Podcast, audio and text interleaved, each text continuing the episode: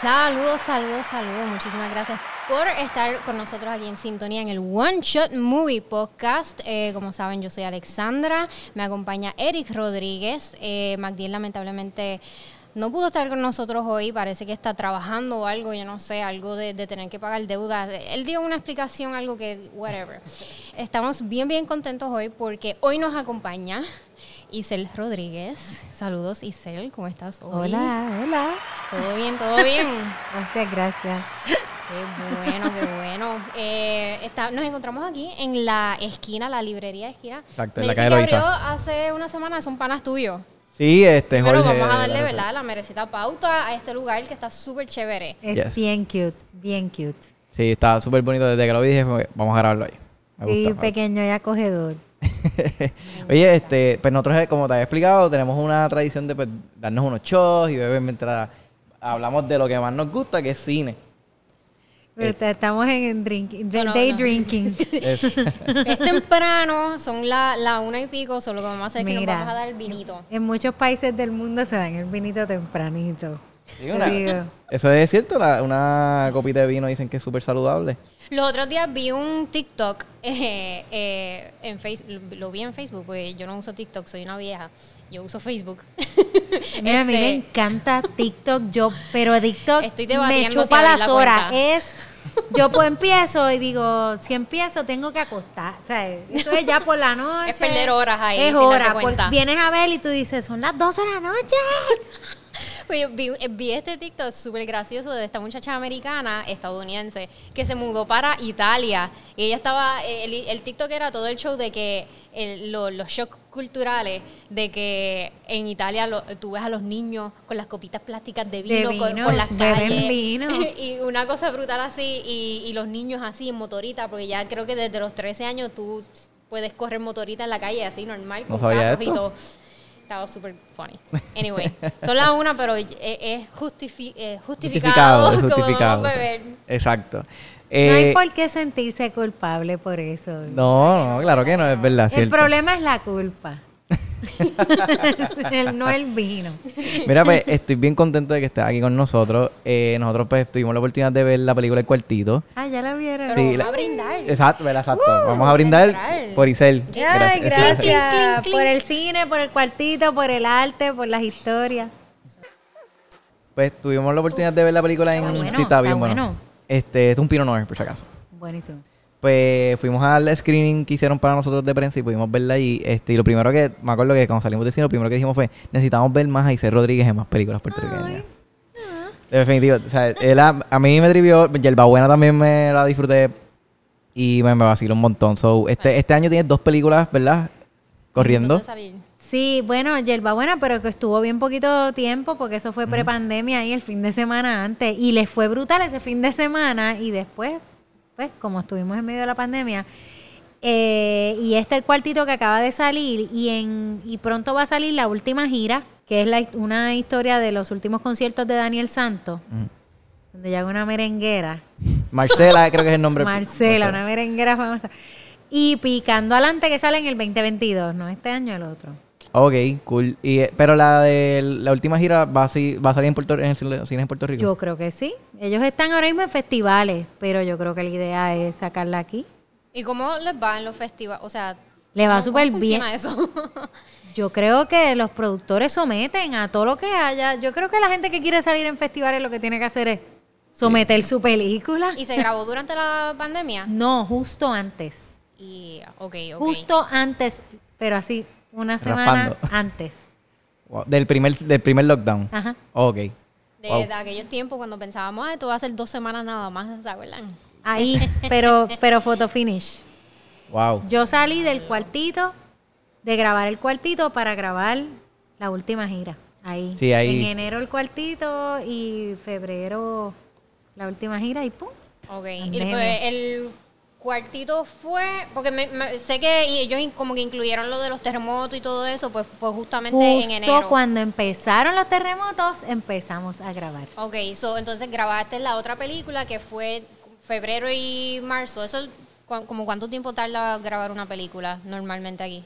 Mira, aquí lo tienes que hacer en bien corto tiempo porque el budget no te va a permitir estar dos años como y eso todavía en- ya en Hollywood tampoco están como estaban antes, que estaban dos años grabando algo, eso no va a ocurrir ya. Todo el mundo quiere hacerlo en lo- el menos tiempo posible porque mientras tú pagas por día, los lugares, tu crew, todo es por día. Así que tú tienes que hacerlo en los menos días posible. El cuartito fue 21 días. Wow. Eso, eso es bastante, ¿verdad? Bueno, yo entiendo que eso es súper corto. Corto. Sí, ¿Has bueno. trabajado en producciones aquí Bueno, en no película full blast, pero trabajé en una serie que, que iba a salir para Netflix y nunca salió, que era Underground, que era, Lo siento. era como la historia, pues, era para el tiempo que estaban haciendo la película de Vigo sí, pero era una serie que estaban haciendo. Estaban entrando más en detalles de lo que era DJ Negro y todo esto. Pero no, pero una serie no es lo mismo que una película. ¿Qué tú hiciste en esa peli? no, no, o sea, no, yo estaba de Llevando técnico. café. De crew. de- Llevando café. no, no, no. Estaba de técnico, de camarógrafo, pero no. ¿Tú, tú eres camarógrafo? Sí, sí. Él es de todo, él edita, él hace de todo. Brutal. Lighting si lo ponen a hacer. Bueno, Eso es lo que hay que hacer en Puerto Rico, todo. todo, es definitivo. Todo. Ok, so, mencionaste que las producciones aquí cada vez con- son más cortas y más cortas. ¿Qué tipo de presión eso te añade a ti como actriz? Porque son menos tomas, menos tiempo de preparación. Tienes tal que vez, llegar con el trabajo que- hecho. Tú sabes, tienes que llegarle a tu casa con el trabajo memorizado, el personaje bien pensado. Tienes quizás pocas reuniones con el director, pocos ensayos. Aunque para el cuartito, yo siento que, el, que, el- que me gustó mucho el proceso porque Marcos Carnaval, el director, nos reunió dos días largos de ensayos bloqueando el cuartito en sí. Todas las escenas que íbamos a tener dentro de ese cuartito, que era como un teatro, era Ujú. ese espacio que íbamos a estar. Y yo dije, DH, esto es la mitad de la película metidos aquí adentro. Eso no está fácil. en un cuarto gris. Entonces vamos a tener que hacer mil cosas. Y empieza, aquí tú te vas a sentar, esta va a ser tu área, esta va a ser tu área, esta va a ser tu área. Como que teníamos las áreas de los personajes. Mm. Y quizás íbamos a rotar un poco y la cámara iba a rotar y vamos a tener que hacer cosas en el centro, cosas desde de- con la cámara desde arriba, cosas trepados en la escotilla. Ya él tenía pensado, cuando llegamos allí, ya él tenía más o menos el bloqueo pensado, pero se dieron cosas nuevas durante los ensayos que se, escri- que se, se marcaron. Ok. ¿Hu- ¿Hubo escenas improvisadas? Sí. pero mucho de lo que se improvisó, se improvisó en esos ensayos. Ok. Cuando Fausto llegó, entre Fausto y Claribel, que son los personajes más big de- del cast, esos dos empezaron por ahí para abajo, marca eso, marca eso, y allá estaba este estaba la, la asistente de dirección, Adri, que es buenísima, eh, siempre trabaja con Marcos y fue buenísima. Porque es bien calladita. Yo, fue mi roommate durante la filmación, porque nos estábamos quedando allá en Humacao. Bien calladita y todo. Pero así, mira, pa, pa, pa, pa, Sharp. pa. Super sharp. Tenía a todo el mundo allí en cintura, tú sabes, super set, sin, sin gritar ni nada, bien relax. Marco decía, no, vamos a seguir. Y ella dice, no, ya tenemos esta, vamos para la próxima. y con su guardiamonga así, mm, todo el mundo. Y ella pendiente a todo, se acordaba de todo, apuntaba todo. Ella sabía dónde estábamos en todo momento. Y estaba uno de los escritores allí también, Javier Nevares, que es argentino, y estaba haciendo los cambios que estaban surgiendo en los ensayos en ese momento. Y esto se fija, esto déjalo, esto fíjalo, esto déjalo. Y cuando llegamos allá a filmar, se quedaron esas cosas. Cosas que había propuesto Fausto del personaje, que él decía, candela por arriba, candela por abajo. eso no estaba en el libreto y eso es, todavía lo, lo chavamos con eso. Ok. Candela por arriba, parece el muñequito. ¿Tú sabes los emojis? viole- el, el emoji violetita que tiene un subvioleta. No sé cuál es. Busca en tus emojis ahora mismo. Vete a los textos. Busca en tus emojis. Estoy chequeando. Ah, ok, espérate. Ese es Fausto. Ah, Ah, es que en el mío no tiene su diantre, violeta. se- es verdad, se parece un montón. Tiene un subvioleta. Candela por arriba, candela por abajo. Y, y cuando él hizo eso, nos dio una pavera. A todo. Candela por arriba, candela por abajo. Y con su cuerpito así chiquitito, porque él es bajito, flaquitito, como un petaldito. Y nosotros así, ¡cuá! Fíjate, a mí, a mí me gustó la escena que hicieron, una toma que hicieron dentro del, del, del conducto de aire. Como que no, eso, eso estuvo bufiado. Entonces, tengo una pregunta sobre la última escena, porque creo que fue la más que me, me molestó un poquito. La escena del concierto. tengo una pregunta de eso. ¿Qué ¿por, es lo que te molestó? ¿por qué Mi hija estuvo cringing.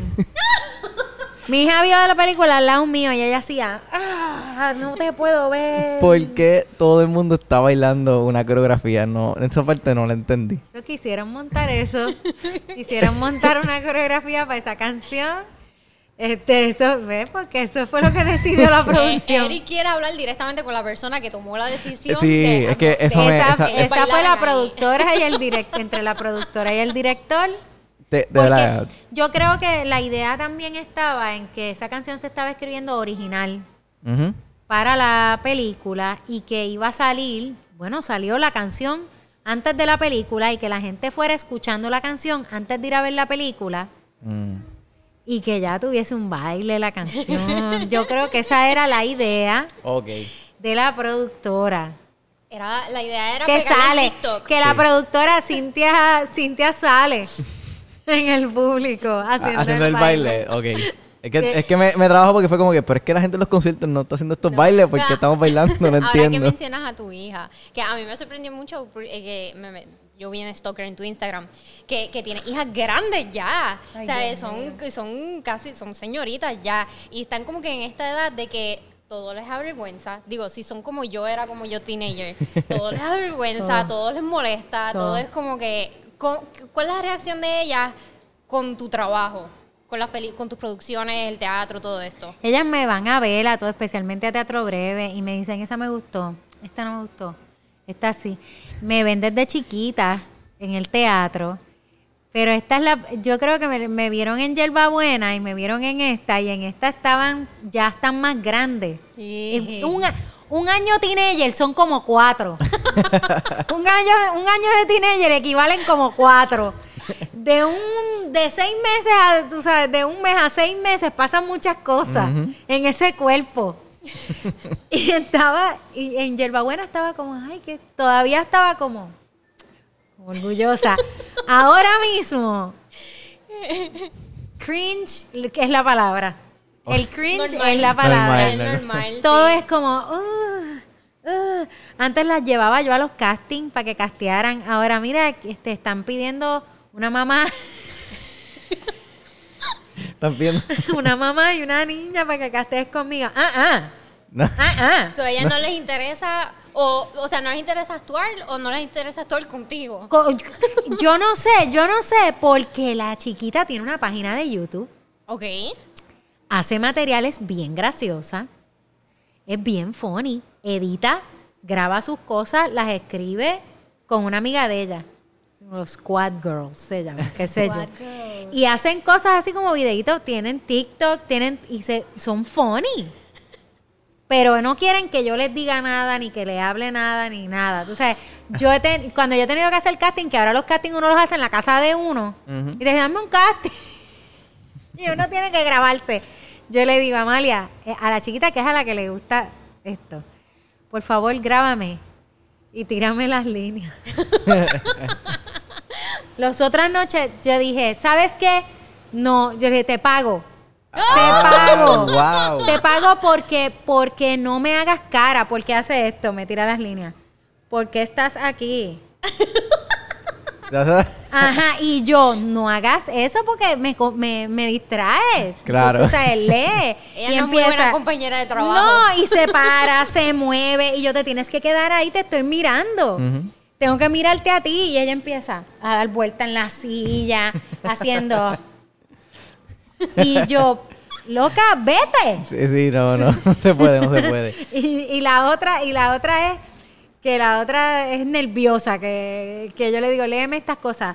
Ay, no, no, no. Ay, no, no, no puedo. No, no, no, no, pero me, se va a escuchar mi voz. Y no, no, no. No, no. Y, y como, dudes.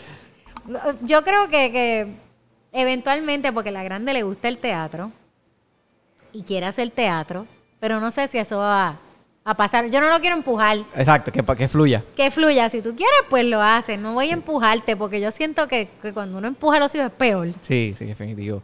Sí, sí, definitivo. Mira, te- te- por esa misma línea del, del casting, quería hacerte una pregunta. Eh, para películas como Yerbabuena, El Cuartito, ¿tuviste que hacer proceso de casting o te llaman y te dicen, mira, tengo este personaje, pensé en ti? Para Yerba Buena, este, Bruno me llamó Ok. por teléfono. Él me había llamado para, para otra película anteriormente y yo me estaba mudando para Florida en ese momento para dar clase en una universidad y yo no pude salir en esa. Y, y después me volvió a llamar me dice, siempre, siempre te quiero llamar para cosas porque él siempre decía, quiero que hagas esto, quiero que hagas esto, me gusta. Y cuando me llamó para esto, yo le dije, no te voy a decir que no, dale, que se chave, vamos para encima, porque siempre le tenía que decir que no por algo. Este, pero Bruno es así que llama. Él, él- él Sí, llama a quien- él ya él tiene en la mente más o menos que, a quién él quiere, porque él escribe su película, la dirige, y él tiene más o menos una idea de cómo él quiere que se vea. Ok. Esos personajes originalmente yo le dije, Bruno, estos personajes de Yerba Buena parecen como tres doñi. Son como tres viejitas. Me dice, sí, está, originalmente eran tres viejitas. Y yo. Me da a tres muchachas. Pero quedó bien, tú sabes, quedó chévere y, el, y los vecindarios, eh, porque eso se basa en una historia que de él. Sí, él- yo fui a, yo tuve la oportunidad de verlo literalmente el, el día antes de la premiere del que hicieron que, que estaba allí con Carla Monroy y este pues, el día antes él hizo como una charla en Fine Arts, este invitó a varios actores y habló del pues, el presupuesto, de cómo trabajaba, más o menos dio más, ¿verdad? Par de talleres, como un tallercito cortito y pues como que ahí tuve la oportunidad de escuchar y él pues eh, contó eso. Que Lo de ah, la experiencia que pasó de verdad en, Huracán María. Este, y fue, de verdad, como que cuando él lo contó, fue como que se ve como que legit. Mira, y a mí me encantó de verdad esa película, el, el producto final. Y, y lo que leí, es- tú sabes, lo que tú lees en el guion, eso fue lo que viste. Ok. Este, que ese flow de vecindario, de pueblo, tú sabes, de los personajes del vecindario, que tienen esta cosa colorida de el señor, la doña, el viejito. Este, con, en esa película estuvimos con Quique, que, que, que falleció después durante la pandemia, y yo no lo había conocido nunca. Y ha- hablábamos tanto entre escena y escena porque estábamos todos metidos, low budget, Ujú. porque aquí en Puerto Rico todo es low budget. Estábamos todos metidos en una casita de allí de, de la urbanizacióncita, en Cataño, cogiendo un chupito de aire, que era donde único había aire, estábamos asándonos de calor en verano, cogiendo un chispito de aire allí, este, en esa sala a hablar, le decíamos, este, eh, ¿cómo se llamaba? El patio, el patio de Titi Heida o algo así, el cuidado de la escuelita de Titi Heida. Teníamos canción y todo. Oye, y, y ¿cómo fue esa dinámica en esta película? Como que tú puedes dar opinión, como que lees el libreto y dices, mira, me gustaría cambiar esto. O ¿En cuál? en Buena, por ejemplo. Pues un poco, pero no había que cambiar tantísimo, era, era straightforward. Ok. Este, lo que él quería, quizás algunas que otras cosas se podían, podían surgir en escena y él no estaba en contra de eso, pero estaba bastante straightforward, el tiempo estaba bien contado. Así que lo que sea que pasara, tenía que volverse a repetir inmediatamente. O sea, eh, si tú ibas a improvisar algo y quedaba, eso se tenía que, que quedar por ir para abajo. Todas las veces no había mucho tiempo para jugar un montón. Ahí no Ok. hubo ensayo ni nada de eso. Y en tu caso, que ahorita estabas hablando de, de- de la improvisación, que, que del cuartito, pero en tu caso personal, ¿eso es algo que tú haces a menudo o Todo el tiempo. Todo el tiempo. Todo el tiempo. Estoy en teatro breve, olvídate, todo el tiempo. Estamos haciendo Pero yo eso. tenía la impresión de que, ok, eh, a lo mejor es que no, no, no he participado mucho de, de- de la- las obras, pero que, que como que todo lo que ustedes hacen está como que escrito de cierta manera. Bueno, es comedia, so, yo, pichea, yo me estoy. Mira, mi acuérdate propia que- pregunta. Bueno, en Teatro Breve nosotros to- estamos todos en un brainstorming, desi- este, desarrollando la historia, los personajes y todo eso. Entonces se va a veces Mike, a veces Lucy a escribir el diálogo.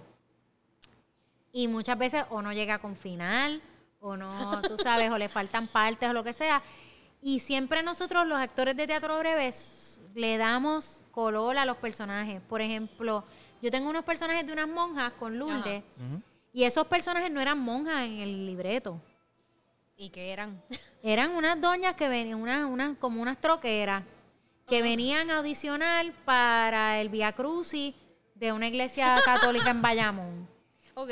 Y entonces yo, eh, Lourdes y yo, como que no le encontrábamos, este, teníamos que encontrarle color a, a eso. Y hicimos mil cosas, que vamos a ponerlas pentecostales, vamos a ponerlas así. Pero bueno, las hacemos monjas. Pues obvio, dale, que se chave. Y las hacemos monjas con acento español, pues claro, clásico. Boom.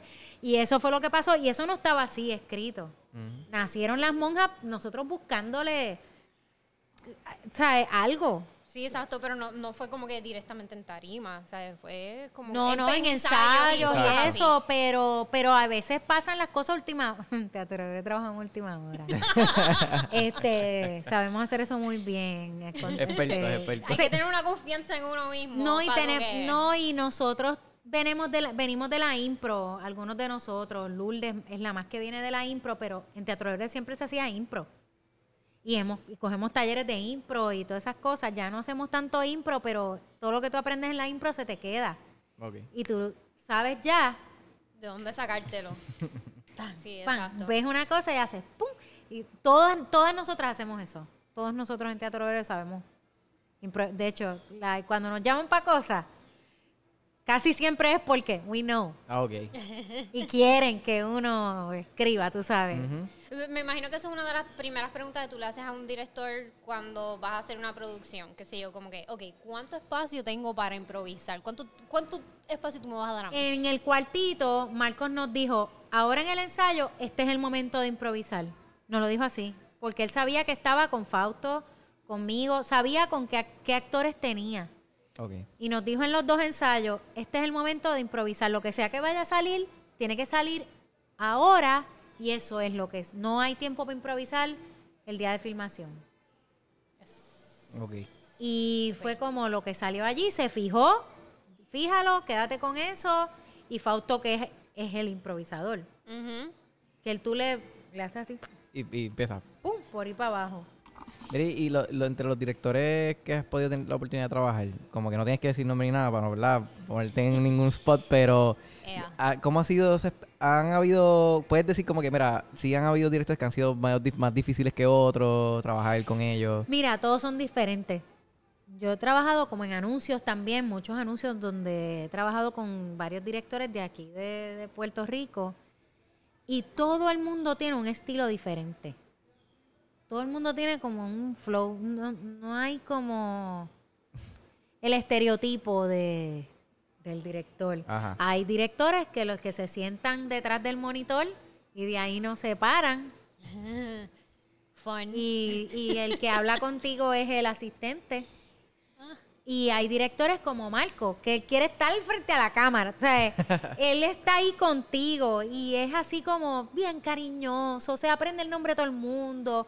Ese, ese, y todo el crew y todos los actores vamos a estar de acuerdo en esto, no importa quién le pregunte. Esa experiencia estuvo extraordinaria. Ok. Trabajar con él como director fue bello, maravilloso. Tú te sientes que él te está escuchando, que te está tomando en cuenta, que te respeta, que piensa que tú eres un actor inteligente, que tú le dices, fíjate, y esta parte, sí, está bien. sí". Eh, y sabe decir, vamos hasta aquí, vamos hasta aquí, sabe sacarte cosas, pero no te trata, en ningún momento él te trata mal. Y yo creo que eso, yo creo que eso también se, se refleja mucho en las películas. O sea, cuando tú ves una película, pues tú puedes decir, wow, estos actores brutales y muchas veces pues por el trabajo de dirección, porque tuvieron una muy buena dirección. Y hay otras que pues a veces le echan la culpa a los actores y realmente yo digo, mira, realmente yo le echo la culpa a veces a los directores porque no lo supieron a lo mejor dirigir, no lo supieron a ver llevar. Yo creo que eso, ahora que tú dices eso, eso se nota más en las películas que son comedia. Porque cuando tú conoces a, a una actriz como tú o, un comediante en general, tú sabes cuál es el range de esa persona. Y tú sabes poder identificar en pantalla como que a, a esa persona le dieron como que, le, ¿cómo se dice? Liga, como, o sea, como que le dieron banda. Cabulla, cabulla. Ajá, le dieron banda para poder trabajar los Mira, en Picando Adelante nos dirigió Isra. y Isra es amigo de nosotros, colega de nosotros, ha trabajado con nosotros en Teatro Breve como actor, es un sendo actor, tremendo de comedia y es clown. Este, Israel dirigió su primer largometraje con Picando Adelante. y había dirigido videos de música, anuncios y eso. Y él dirigió, eh, su primer largometraje fue Picando Adelante con nosotros y muchos de nosotros, algunos de nosotros habíamos hecho cine ya y otros no. O, o- o sea, filmaciones, todos, todos habíamos salido en anuncios y en cosas, pero un largometraje así con un personaje que se extiende a lo largo de la película, pues muchos de nosotros no habíamos tenido esa experiencia. Y, nos, y éramos todos nosotros que también estamos acostumbrados al teatro. Ac- Acostumbrarse al teatro es acostumbrarse a un estilo de actuación particular para el escenario. Y eso es, y el- la actuación para el cine es otro mundo, es otro universo. Es todo mucho más pequeño. De- bueno, dependiendo de la toma, tú puedes irte over si la toma está lejos. Pero si está- la tienes la la cámara, cara. si Exacto. tu cara está cogiendo la pantalla completa, tú te- no, no te puedes mover. Tienes que estar. Sí, es bien diferente y eso es algo Es que... que, que mira, no muevas mucho la cabeza para. lo- Ok. este, es tu, este es tu espacio que tienes para moverte. Ok. Si te extiendes mucho para allá, no te ves. Ok. y, y todo eso lo estábamos casi aprendiendo con él. Y otra cosa era que ya nosotros habíamos hecho esa, esa historia, la habíamos hecho en el teatro. Ok. Picando adelante es originalmente una obra de teatro. Lo bueno era que ya todos los personajes estaban construidos. La mayoría de los personajes ya estaban montados. Pero la manera de nosotros actuar en el escenario es pisándonos. Pa, pa, pa, pa, pa, pa. Todo el tiempo nos estamos pisando para darle ritmo a la cosa. Aquí no. Tienes seis personas en una escena actuando. Israel estaba toda la filmación. No se pisen. No se pisen que después no puedo editar. Cuando tú ves eso en las películas que tienes a dos actores hablándose uno encima de otro, que están como, eso debe ser una pesadilla para el editor. una pesadilla. Porque tú tienes que tener esas pisadas montadas Wow. que tienen que quedar. Si tú vas a pisar al otro actor, tú lo tienes que pisar igual. Sí. No puede ser que yo tuve esta toma aquí y después la cámara se movió para otra toma y yo tuve la conversación diferente. Tiene que quedar exactamente igual. Así que si yo te voy a interrumpir, yo tengo que ensayar la interrupción, que quede siempre en el mismo Ah, lugar. Sí, sí, que- Porque si no, cuando vayan a editar, eso no va a hacer ningún Sí, no- sentido. No, no va a cuadrar. No- nunca lo había pensado así desde el punto de vista de- del, del editor. Es le di- no, los Yo creo editores que- se vuelven locos contando la historia porque ellos tienen tanto pietaje que tienen que ir por ahí. ¿Qué es lo que, ¿Cuál es la historia que yo tengo que Y eso es aquí, que, la, o sea, que las tomas son como que no son tantas como en las películas con más presupuesto en Estados Unidos. ¿Sabes? Porque aquí tú tienes un tiempo limitado, son, no- a lo mejor no hay tantas tomas para, para editar. So, imagínate.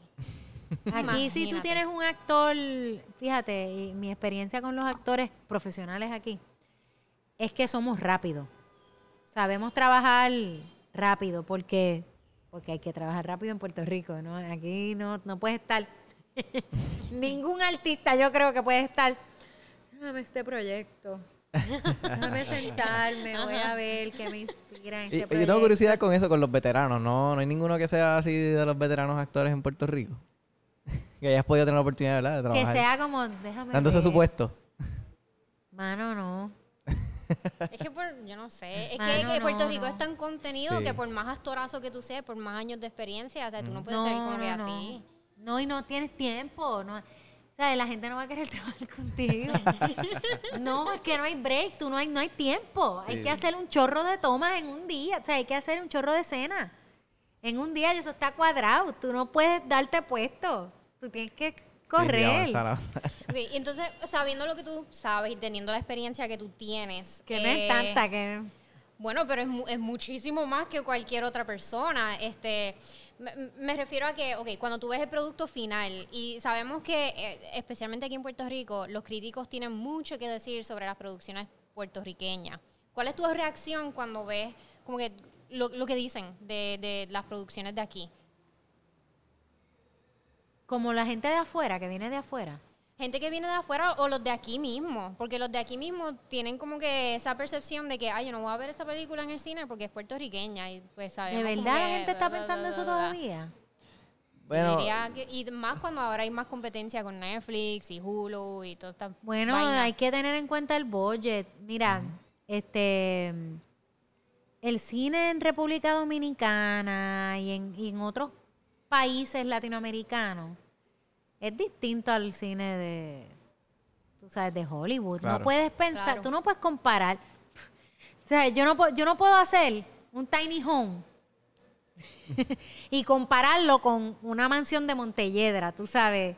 Yo tengo que ser realista dentro de la categoría de los tiny homes, dentro de la categoría de las películas que son independientes, porque en Puerto Rico no importa la película que tú hagas, es una película independiente, ¿no? Ajá. Esa es la categoría, aunque sea comedia para toda la familia, aunque sea mm, liviana y lo que sea, es, es cine independiente porque tú estás trabajando con un budget minúsculo, tú estás trabajando en, en contra de todo, la burocracia de gobierno, este, el país, las crisis naturales, tú estás trabajando por amor todo el que está ahí, que está viviendo de eso, porque tienes que vivir de esto. Nadie se está haciendo millonario, nadie. Yo- yo- una persona en Puerto Rico puede que se esté haciendo millonario, más nadie. De verdad, el resto está metiéndole porque le gusta. Pero vamos al arte, exacto. Sí, y porque sí que vas a cobrar porque no vas a trabajar de gratis. Yo no creo en trabajar de gratis, a menos que no sea mi mejor amigo. Yo sé que todo el mundo aquí está trabajando de gratis, pues yo también. Pero no puede ser todo el mundo está cobrando y yo no. Eso- Yo, yo creo que lo que también Alessandra, este, ¿verdad? Que también yo el- eh, pienso igual, es que también a veces nosotros vemos estas películas, nosotros, nosotros como críticos, pues, qué sé yo, vemos a ver la, vemos la película y decimos, ah, este, nos ponemos a pensar en un montón de cosas, como que ya, esto se ve bien lazy writing, como que no, no le dieron más casco a este tipo de situación, a lo mejor tienen que explicarlo mejor, o tienen que desarrollarlo más, no hace sentido así. Que también eso toma un montón de tiempo. Tú tienes que sentarte. tú no quieres lazy writing, tú necesitas un año, dos años con ese guion. El doctoring tienes que dárselo a varias personas. Tienes que hacer los cambios que tengas que hacer. A veces se transforma en algo que no era lo que tú querías. Eso es un montón de tiempo. Eh, eh, eh. Que aquí no hay. Aquí no hay tiempo. No. No, porque tú- la mayoría de la gente que está escribiendo un guion no está sentado cobrando. Ok. Y fíjate, Hasta que no haya una producción que te va a comprar ese guion. Y tú como quiera tienes un tiempo limitado. Tienes un tiempo limitado para hacer todos estos cambios. Y, y, y, y tú, y lo que tú escribiste ahí tiene que ir para el director, para el editor, los actores. Es un trabajo colectivo. sí. Puede que tú hayas escrito un, escrito un masterpiece. Anoche yo vi una película que se llama Herself, irlandesa, de una mujer soltera, tiene dos hijas, sale de un matrimonio abusivo y decide construir una casita ella sola con poco dinero. Es Irlanda, Irlanda tiene cine bueno. No está mal la película, pero parece Hallmark movie. Y yo decía, ¿qué será lo que hace que esto parezca un Hallmark movie? ¿Será el guion? No entiendo, o será las actuaciones. Yo no entendía bien porque decía, esto, esto tiene budget y se ve pro. Pero si sigue el feeling ese, me el cocha. Me el cocha. como- es una buena historia, es una buena premisa. Las, las actrices niñas, bellas, buenísimas, buenísimas. Dice, wow, qué buen casting. Todos los actores, buen casting. Y decía, ¿qué será lo que me da este feeling? La situación, la historia, todavía es la hora que estoy dándole casco a eso. No era el budget, no se ve low budget la película. Puede ser hasta el mismo diálogo, porque aunque el guion esté bien, tal vez es el- Tenía cosas cómo- bien cómo buenas. se deliver. Ajá, y tenía cosas bien buenas y otras que yo decía, ¿Qué es esto? ay Dios, ay, pero ay Dios. O sea, como, y no eran mal, no eran cosas malas, era que te daba el feeling ese de Hallmark movie. ¿Hay alguno de los géneros que, que con el que tú te identificas más o se te hace más difícil, como que drama o comedia? A mí me gustan las dos, Sí. pero la comedia se me da fácil. Pero me gustan las dos, me gustan. Yo he hecho de todo y, y, y puedo trabajar las dos, pero como eh, llevo en teatro breve tantos años, la gente me llama para comedia, porque eso Ajá. es. ¿Tienes alguna, ¿Tienes alguna pregunta? ¿Tienes ahí? No, no, yo lo que iba a preguntar era como que si, si, si lo tenías pensado en algún momento, como que escribir eh, un largometraje. Ah, Yo tengo en mi mente la historia de mi mamá. Ok. Que yo he empezado a escribir. ¿Sería un drama? Porque no sé por qué Tiene automáticamente asumo que es comedia. un drama. Tiene comedia, pero tiene mucho de dramón porque ella es una. Ella es cubana, salió de Cuba jovencita con sus dos hijos, mis dos hermanos chiquititos. Vivió en España cuando la época de Franco, un tiempo. Después fue para New Jersey y de New Jersey vinieron para acá. Y, histo- y yo me sé tanto de la historia de mi mamá desde chiquita porque me la conta y ella hace buenos cuentos. Y me la yo me la sé bien. Me la sé completa y siempre he querido escribir esa historia. Yo pienso que sería una serie. Oh, ¿Y te imaginas también dirigiendo? Sí. Ah, brutal, pues cool. Es que Sí, eso, sí. bueno, yo no sé cómo yo me sentiría si yo fuera a escribir una historia así de personal y, y tener otra persona que lo dirija. Yo estaría como que, Pero eso puede ser bien bueno, tú sabes. Esas cosas pueden ser bien buenas porque le da otro, le da otra visión. Otra otro- perspectiva. otra eso, no- eso es lo que no quiero. Pero me- a mí me gustaría dirigir porque pienso que, es- que la veo. Exacto, exacto. Pienso que ya yo veo, eh, porque tengo los cuentos aquí, y yo veo desde dónde veo esta historia. Tú sabes, yo ya la veo a ella, Sí, dónde sí. está, en qué lugar. Y usualmente los directores están viéndola. O sea, ya están viendo la película. Tienes que castear a tu mamá y a tus hermanos y a ti misma. Sí, como hizo, este, no, eh, no sé si has visto la película de casualidad que está en Amazon Prime, eh, Honey Boy, que es la película de la historia de Shia LaBeouf cuando era un niño. Ay, yo la empecé a ver. Pues él hace del papel del papá. Él está interpretando al papá. O sea, buena. Yo la empecé a ver y como que no sé por qué no la pude terminar. Me quedé dormida o algo. no sé. Pero él escribió esta película mientras estaba en rehab. Eso es lo que lo hace interesante. Entonces es medio weird porque él escribe mientras ¿Qué está le en estás rehab. diciendo, Isabel? Que cuando esté en rehab No, escribe el no, guion. no, pero que digo que ¿Qué en esta, pasando? en esta en particular es interesante porque él escribió mientras estaba en rehab y cuando él la hace, pues él interpreta al, pa- al, papá- al personaje del papá. Y cuando él saca la película, él sentó al papá, le voy a poner una cámara de frente, simplemente quiero ver tu reacción. Y, lo- y él ve la reacción. Eso nunca salió, pero como que él lo dice, como que, ah, se puse a mi papá a verla y quería ver la reacción de él. Debe ser bien difícil. Pero si le da el toque liviano de, de comedia, pues debe ser. Ah, no, claro. Sí, Puerto Rico no, las siempre... historias latinoamericanas tienen comedia aunque no quieras. Exacto. Aunque no quieras, la van a tener porque es así. Y hace falta esa voz femenina en lo Pues, que sean, ¿verdad? Esa historia de mi mamá está brutal, de verdad. Sí, no. eh, está brutal. Y Pe- eso, a- hablando de eso, de ese, de esa perspectiva femenina, yo creo que tú has sido uno de los grandes exponentes de, de darle una voz a la comedia femenina, porque yo digo, yo no soy, yo no sé, yo no me acuerdo mucho de los 90, pero que, que así off the top of my head, yo no me acuerdo que haya como que figuras femeninas este conocidas que, que, que resalten la comedia hasta ahora que llegaron ustedes. Bueno, estaban todas estas ¿cómo es actrices jeva de- Sunshine Café. Pero Sunshine siempre era como que, o sea, es- Lo que pasa es que, estaban como dentro de la sombrilla de Ajá, Sunshine Café. exacto. Pero su set, Marian Pavón, Cristina Soler, son unas caballas y ellas estaban escribiendo también. Esas mujeres escriben, ellas dirigen.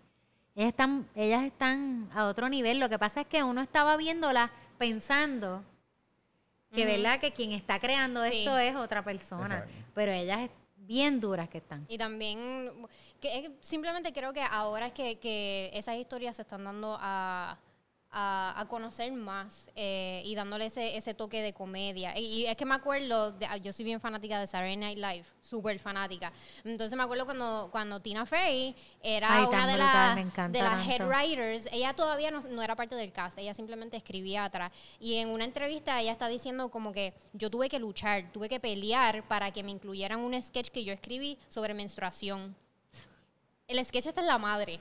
Pero ella tuvo, ella, ella expresó, creo que fue a David Letterman o algo, eh, que ella tuvo años para que le incluyeran este skit que lo que dura son como tres minutos. Porque ellos le seguían diciendo que tal vez es un poquito asqueroso o a, o a la gente no le, intere- no le interesa eso. Y entonces cuando al fin se le dio la oportunidad, era como que hasta los mismos hombres se estaban riendo porque ellos tienen hermanas, tienen esposas, Es ¿sabes? que Como que es como so un funny. Yo, yo recuerdo ver en el cine un montón de historias de mujeres bien fuertes, como historias buenas, de mujeres en los 80. Baby Boom, que era de esta actriz que fue esposa de Woody Allen. Ah, que se usa- Farrah, eh, No, no, Farrah, Farrah no. Mia Farrow no. No, Mia la Farrow. otra. No. ¿Quién más se casó con Woody Que usa siempre ropas así hasta aquí. No. Ah, este, No sí, me pero ella el no, se, ella, ella, ella no se casó con él, este... Ella- pero estuvo con, pero estuvo con él Diane un Keaton. Diane Keaton. Ella hacía un montón de películas bien como con personajes femeninos bien interesantes, bien feministas, bien este fuera de la caja. Ajá, ajá, ajá. Y en los 80, pero hubo un tiempo en que eso como que menguó. Hubo un tiempo donde yo dejé de ver eso, pero si tú miras en, las, en el cine de los 80, un montón de historias de mujeres. Como mujeres empoderadas, mujeres como pan, porque había pasado ya una lucha feminista en los 70 y en los 80 ya, ya ella se había como un feeling de que, ah, pues ya, ya las mujeres están liberadas.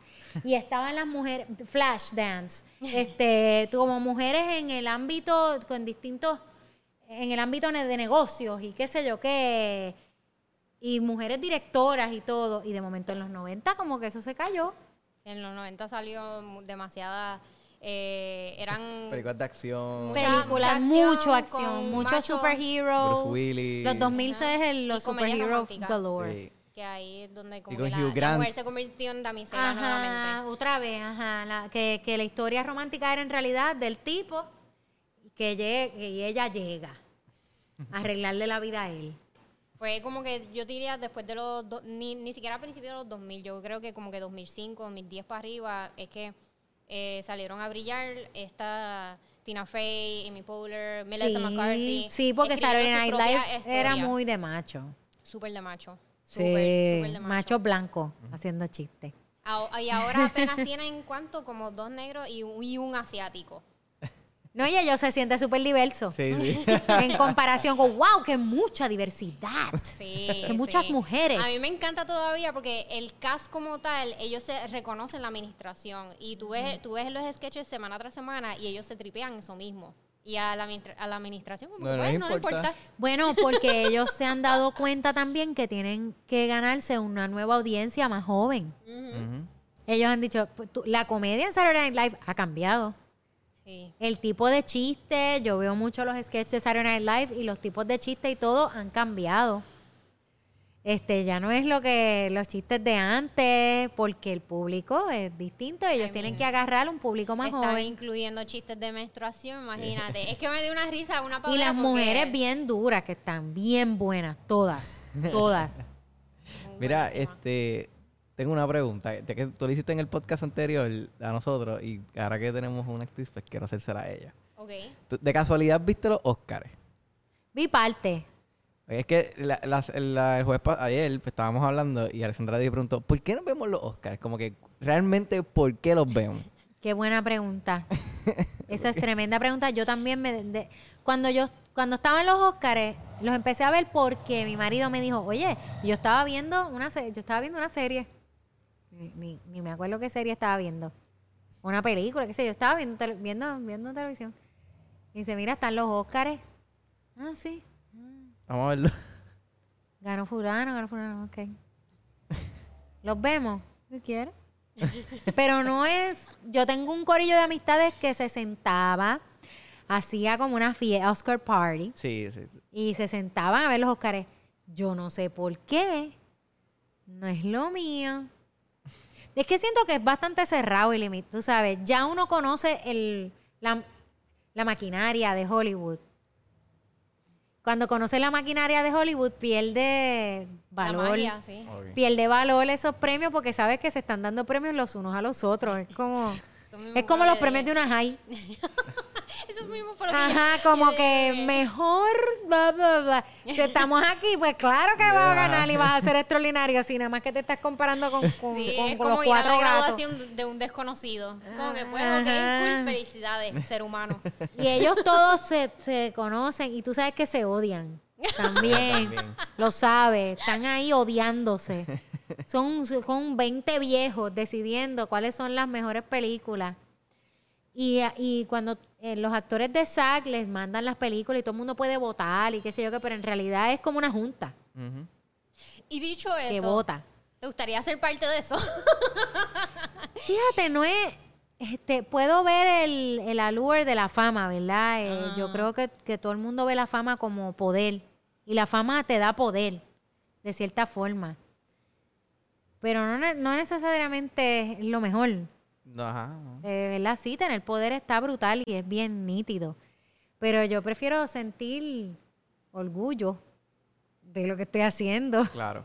Este, placer, eh, que no me backtripee lo que estoy haciendo, no estar como backtripeando. No lo... no- si puedo llegar a unas cosas así, como los de, como los de Parasite, Ajá. haciendo lo mío, acá, y llegar allá porque alguien reconoce de por alguna casualidad de la vida que eso que hicimos estuvo bien y a alguien le gustó, pues súper chévere. Pero yo prefiero como hacer cosas que me siento que estoy como creando algo, construyendo un- algo aquí, Exacto. este, contando historias de nosotros. Claro, y eso es algo que siempre que lo hemos hablado. Yo pienso que yo por lo menos quiero ver más representación, lo más, como que quiero ver la representación cultural máxima de Puerto Rico en una película de nosotros y que también toquen temas de carácter social, que traten de tocar temas más a fondo. Otros días vi la película Paul Palmer en Apple TV y eso es un tema que yo pienso que es, es bien sensible en Puerto Rico. La película trata de que este Justin Timberlake sale de Me han hablado de esta película, la tengo Sí, que pues, ver. está en Apple TV, bien buena. De verdad, este, Alessandra la recomendó y me la vi y me gustó. Y él, él- él sale de la, de la cárcel y se encuentra, por X razón, pues llega este nene a su vida, este niño. Y este niño, pues, no, no, es- no sé ni cómo explicarlo bien. Él- es como... es un niño que tiene como 8 años, so él no es- él no ha expresado como que explícita- explícitamente que él es gay, porque él Exacto. aún no sabe cómo identificarlo, pero él sabe que él es diferente y él sabe que le gusta eh, jugar con cosas de nena, vestirse de, de- con ropa de nena y eso. Y Justin Timberlake, eh, siendo un hombre que acaba de salir de la cárcel, tiene que como que, y siendo del sur de Estados Unidos, tiene que como que, ¿y qué yo hago con este nene? Eh, ¿Y quién no es ese nene? Eso no es un varón. Con es como un de- vecinito. Un Un ve- vecinito que la, que la abuela de Justin Timberlake este, como que adoptó. Y, pero ella se muere y Justin Timberlake pues se queda con el nene. Sí. se, se ve obligado a hasta que yo hago con este nene. Pero- Esas premisas clásicas. Pero como, sí, pero como que, él, por ejemplo, en Halloween, pues él se quiere vestir de una princesa. Y él le dice, ah, él, él le dice, ah, ¿por qué no hacen estos, estos trajes de princesa pero para hombres? Y él le dice, ah, lo hacen. El, el príncipe. Dice, no, no, pero es que yo no quiero el traje de príncipe, yo quiero el de la princesa. Entonces, es esa, es como él bregar con eso y dice, mira, pues está. Son Lo- temas delicados en, en, Exacto, en eso quiero decir. todavía y ahora ahora mismo como lo manejan es de una fa- es de una no no en, no en drama lo, lo manejan de una manera jocosa que sería como eh, otra boda en Castañer manejan Exacto. un poquito ese tema más o menos pero lo, lo manejan de esa forma en, en específico todavía porque tal vez pues no estamos a ese nivel como Y aquí todavía serio. vestirse de mujer es gracioso. eso me, eso ¿Qué? me molesta un poquito Que no es que no, es que no pueda hacerlo. Eh, fíjate, sí, eso es un tema. O hacer de dominicano. Ay, Dios, O eso sí que me- este- me- mm. Eh, hay, hay algo, nosotros hemos hablado mucho de esto en Teatro Héroe, porque cuando, cuando haces comedia, pero estás como preocupado y. Sí, que- Todo el tiempo estamos diciendo, y esto que nosotros hicimos hace un tiempo, y, y como cambian las cosas tan rápido ahora, más que antes, lo que tú hacías el año pasado, fue que el año que viene ya no sea viable. O, o lo que tú no pensabas nada sobre eso el año pasado, ya cambió toda la perspectiva mundial o de país o de todo. Y tú haces, espérate un momentito. Eso chiste era gracioso y ahora sé unas cosas que quizás no lo encuentro tan gracioso como... No, claro, como tú- ahora como hay era. más conocimiento. O sea, ahora mismo si alguien hace en tarima una, un Bueno. chiste de dominicano, yo me paro y yo me voy. Tú, tú, pero también, es también eso es delicado también. ¿Quién es el objeto del chiste? ¿De quién nos estamos riendo? ¿Con quién nos estamos riendo? Es verdad. Este, hay algo ahí, El hay algo ahí eh, raro. Sí, eh, eh, eh, es verdad lo que tú dices, porque ahora que tú dices eso, me acuerdo de Saturday Night Live, que este uno de los de los cast, eh, Keenan Thompson, que es negro, él hace de este personaje de Big, Big Papi, que es dominicano, y me da una risa. Y mi esposo es dominicano, eso se vale. También el hecho de la risa. también los hechos de identidad, como los identity politics, eso es Ajá. algo que reciente en Puerto Rico. En Puerto Rico no había tanta cosa con los identity politics como ahora. Y eh, los identity politics son estadounidenses. Eso es un concepto teórico, ¿verdad? Po- poli- político, social y cultural que viene de Estados Unidos. Y en otros países no tienen todavía ese discurso de identity politics tan arraigado como en Estados Unidos, que empezó como en los 90, con los issues de raza, de representación de las mujeres, como que la identidad importaba. Porque como Estados Unidos es un país de diversidad, pero fundado sobre supremacía blanca, eso es un país súper mega diverso, con una base Con una jerarquía, supremacista- digamos. Supremacista, racista, heavy. Ajá. Entonces, en un país supremacista que tienes un chorrete de gente de todas partes del mundo, eso se convierte en un nicho grande. En otros países todavía no es un nicho tan grande, pero se va a convertir porque la globalización y los movimientos de los cuerpos Claro. entre países va a obligarte. Eso fue algo que me, me gustó mucho de- del cuartito porque el tema de la internacionalización fue, eh, es algo que en lo personal me afecta. Y, y fue algo que yo, puedo, yo pude decir como que, coño, al fin, al fin estamos tocando este tema. O sea, y, y lo más que me gustó es que es, sí, es- la película es una comedia, pero raya en lo que es drama y lo que es serio. Son, son asuntos serios. O sea, Porque estamos hablando de estas personas que son de distintos países y cómo Puerto Rico los, vi- los visualiza. Eh, bueno, de hecho te pregunto, eh, eh, ¿cambió de alguna manera la forma en que tú ves la, la internalización, haberlo, haber trabajado este guion? Esto ya me está afectando, perdón. ¿Verdad? Yo también estoy sintiéndolo. Lo estoy sintiendo. Es temprano. Las dos de la tarde. Estamos el Ay, Dios garete. mío, yo hasta el resto de la, yo tengo una lectura ahorita. Este, voy bien sabrosa para allá. Este, no sé si que me afectó e- e- esa experiencia en particular, porque yo soy profesora y hablo de esto un montón en mis clases. Mm, Este, me paso hablando de, tú sabes, y problematizando todo el tiempo, sabes, a quién representamos, cómo lo representamos, por qué estamos representando esto, qué nos da gracia de esto y por qué. Este, eh, cuando yo empecé a hacer el doctorado, mi marido y yo decíamos, diache, me dañó el teatro, este doctorado. Y yo, ay, sí, me dañó todo, porque ya tú ves todo como Ajá, te abre como empiezas a ver las cosas y, muchas y muchas veces en Teatro Breve me pasaba que cuando hacíamos algunas cosas hace, hace años atrás, yo decía, Eh, a lo tengo, mejor. mira, yo tengo un nicho. Ah, ¿Qué? Siempre traía como el problema. Eh, que no está mal, yo pienso que es importante que, que estemos haciendo eso todo el tiempo. No sé si, si la película me cambió la, mi manera de, de ver las cosas. Pero, pero sí me gustó estar en un espacio con personas con distintos acentos y con distintas nacionalidades Es diferente. este, que teníamos algunos chistes en común y otras cosas que eran otra manera de hacer el chiste, otra manera de verlo. Uno de los, de los issues, en, no issues, sino una de las cosas que hablé con el director antes de filmar fue, oye, este personaje lleva 15 años en Argentina. Yo El puedo acento. hacerle, ajá, mm, tú sabes, lleva 15 años, obviamente se le va a cambiar el acento y a mí me encanta hacer acentos, pero ya hay un montón de acentos en ese cuartito. Yo pienso que la quiero dejar hablando puertorriqueño, porque pienso que es importante. Y eso fue una decisión política mía. Sí. Súper pienso cool. que es importante que el personaje hable como, como hablamos los puertorriqueños. Sí, haz lo que tú te quieras. No importa, haz lo que tú quieras. Y yo, ¿de verdad? Sí. Tengo, tengo una curiosidad con eso. De, de casualidad vida nunca, como que, es que me imagino que también depende de la persona, pero no, no, te, no se te sale sin quererlo, como que con ganas de decir un puñeta de casualidad ahí, como que... No, estaba, estaba claro que era un family movie.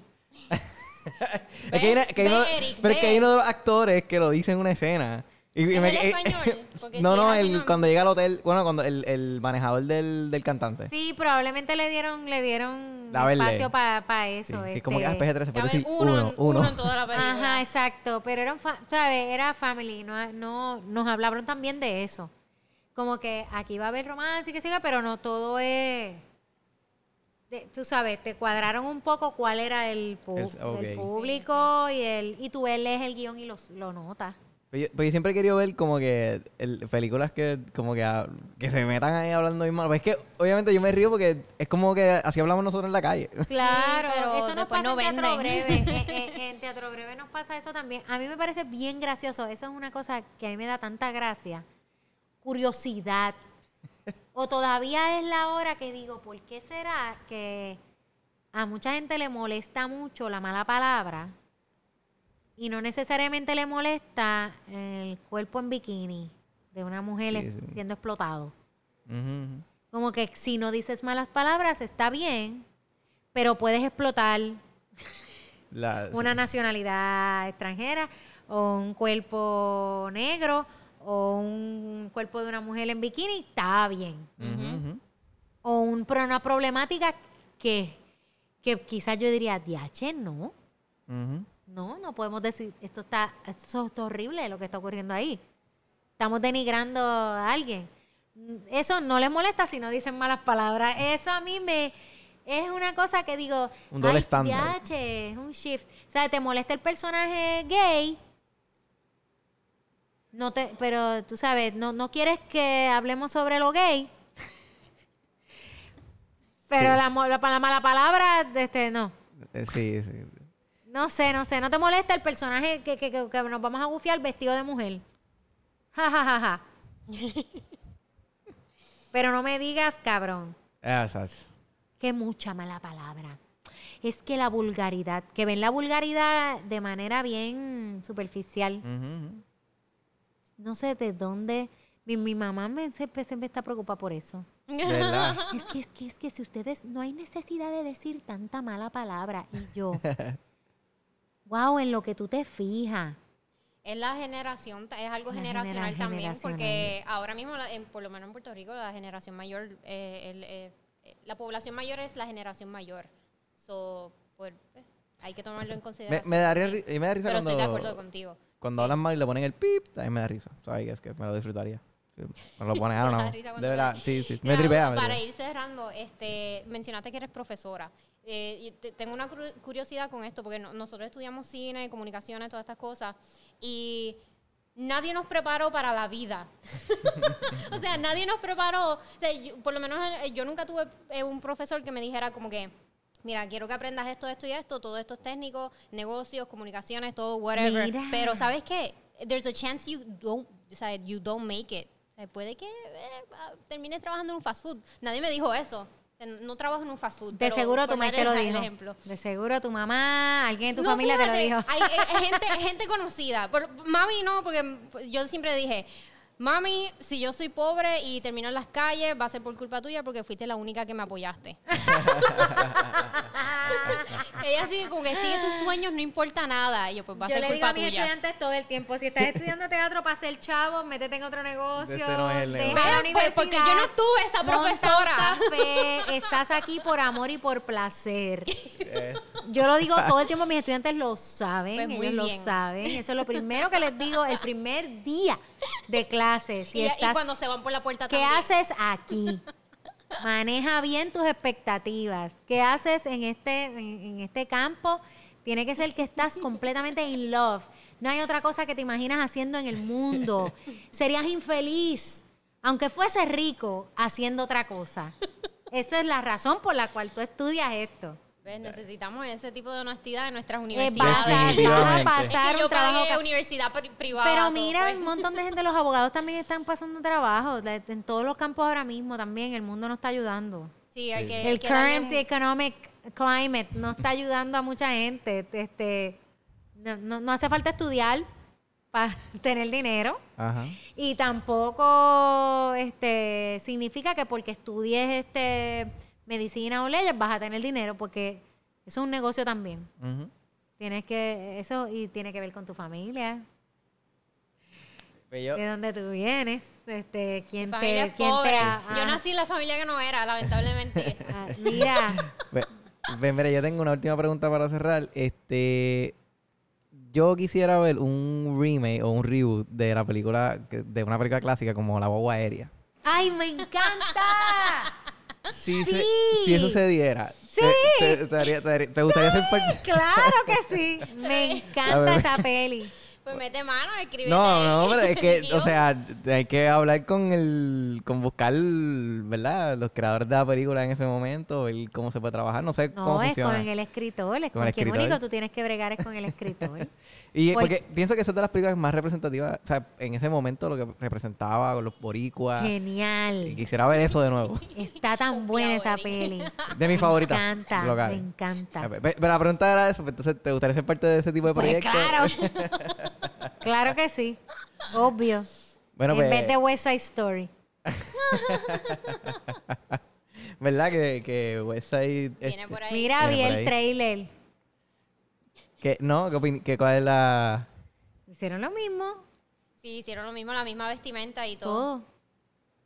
Parece. Bueno, No entiendo. yo no sé, yo la voy a ver como quiera Sí, sí, porque... la vamos a ver. Bueno, hay que ver para ver Sí. qué fue lo que cambió, porque ahora mismo no sé qué. de acuerdo al trailer. No sé qué fue lo que está todo igual. Por lo Veremos, menos en el trailer. Tengo que ver la peli, a ver, no sé. bueno, pues, Isel, gracias un millón de verdad por... Cuando viene algo nuevo por ahí que quieras pluguear. Picando adelante en el 2022, conéctense a Canal Breve, que ahí están todas las cosas que hemos hecho durante la pandemia, que son bastante este, cine-like. Este, eh, durante la pandemia, sí, canalbreve.com, conéctense al Instagram de las monjas hermanas del cannabis. Las he visto y me Instagram. río. se la- la he visto cuando sa- en ¿Cómo Hierba le Buena fue creo que sale en una escena. La- el show fue la- hace par de semanas, ¿cómo Sí. le fue? Era de los dos, ¿verdad? Presencial y virtual. Sí, teníamos 80 personas de público porque era lo único que podíamos Que te tener. permitían. Eh, ay, brutal. Qué bueno, qué bueno. Lo extrañabas. Sí. Ah, choque, que me dio emoción real. ¿Va a ser, ¿Hay otra próxima función? Ah, de las monjas no, lo próximo es eh, las housewives. Ay, la Ah, housewife. verdad que teníamos... de- que habíamos... Vienen en mayo, Está bien, por está ahí bien. un jangueito con las housewives, housewives. viene en mayo. Nosotros Así que a estar estén ahí. pendientes. Sí, vamos, sí. A estar, vamos a estar ahí. Sí, yo, yo que estoy curioso. Nada, y pues nada, ¿dónde te pueden seguir a ti o solamente las monjas? Y CLR, mi, mi Instagram es el de Forever. Y CLR no es nada, no soy, no soy influencer. Es mi vida. Tú vas a ver a mis hijas, mi perra, mi mamá, ahí en ese Instagram y CLR. una película. Exactamente. Este, pues nada, este, muchísimas gracias Isabel por estar aquí con nosotros. A la esquina, la librería es a la esquina aquí, vengan que esto está aquí. Vengan para la Goico, que aquí hay cosas bien nítidas En la calle pasando. En la calle En la calle Loíza, La Goico, un espacio comunitario maravilloso. Brutal. Y nada, continuamos en los estudios con nosotros mismos.